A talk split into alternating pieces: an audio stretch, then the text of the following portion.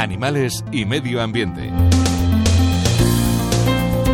Dicen o decían que el verano empezaba el 21 de junio y acababa el 21 de septiembre. En, pasábamos del, solsticio al equinoccio y que eso eran las fechas. Pero después dicen que el verano climatológico empieza en mayo, que el otro, bueno, yo ya tengo un barullo que no me aclaro. Y como además del barullo que no me aclaro, tengo frío, porque con los años lo que yo era, yo era caluroso y necesitaba ir descamisado, y ahora me pasa lo contrario. Y es un problema de la vejera que hasta que uno no lo sufre no es consciente de que le va a pasar.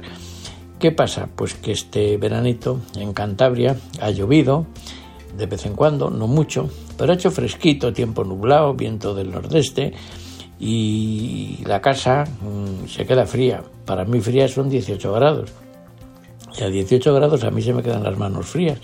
Mi mujer es completamente lo contrario a ella tiene las manos ardiendo y yo las manos frías. Siempre hacemos un trueque y entre los dos agarraditos de la mano viendo la tele me compensa un poco ese frío.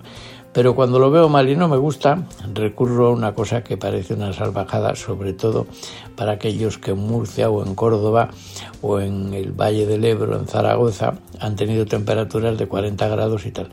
Varios días en julio y ya llevo dos en agosto que he encendido la chimenea. La chimenea le da, además de un poco de calor, da una sensación de hogar que es inigualable. Yo con la chimenea puesta y viendo las Olimpiadas me he pasado unos ratos estupendos.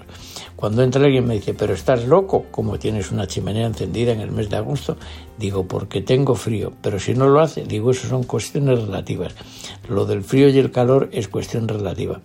Para los que vienen de Andalucía, aquí están congelados. Para los que vamos de aquí a Andalucía, allí nos cocemos.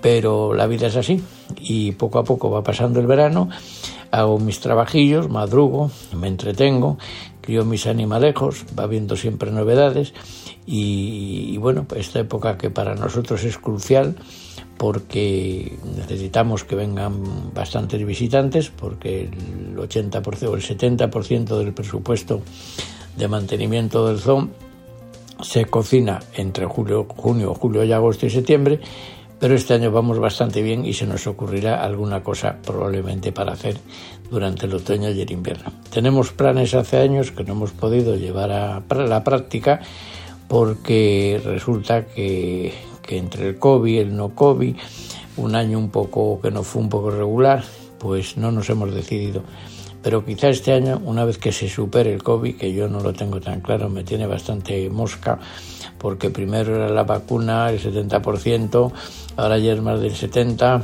y los vacunados estábamos tranquilos, pero se cogen, se lo cogen, mm, los ancianos vacunados van y algunos se mueren.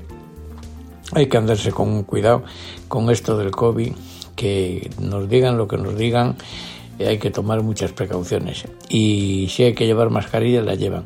Yo no la suelo llevar, pero también hago una cosa, no pasar cerca de nadie. Salgo al zoo cuando no hay nadie. Voy a mis cosas a las siete y pico de la mañana, a las ocho. Y me escondo rápidamente en mi cubil. Y, cuando tengo que estar con gente, pues sí llevo mascarilla, pero lo hago siempre a la intemperie, en la calle, que es donde mejor se está y donde más seguro. Así todo, ha habido casos que inexplicables de hace unos bastantes días de un empleado mío pues que cogió el COVID. Bueno, pues lo tuvo, como era joven lo pasó sin problemas y ya se incorporó y se olvidó. Pero los que somos mayores tenemos una cierta precaución y no podemos correr riesgos. A ver si de verdad desaparece esto de la faz de la Tierra. José Ignacio Pardo de Santayana presidente de la Fundación Zoo de Santillana para Radio 5.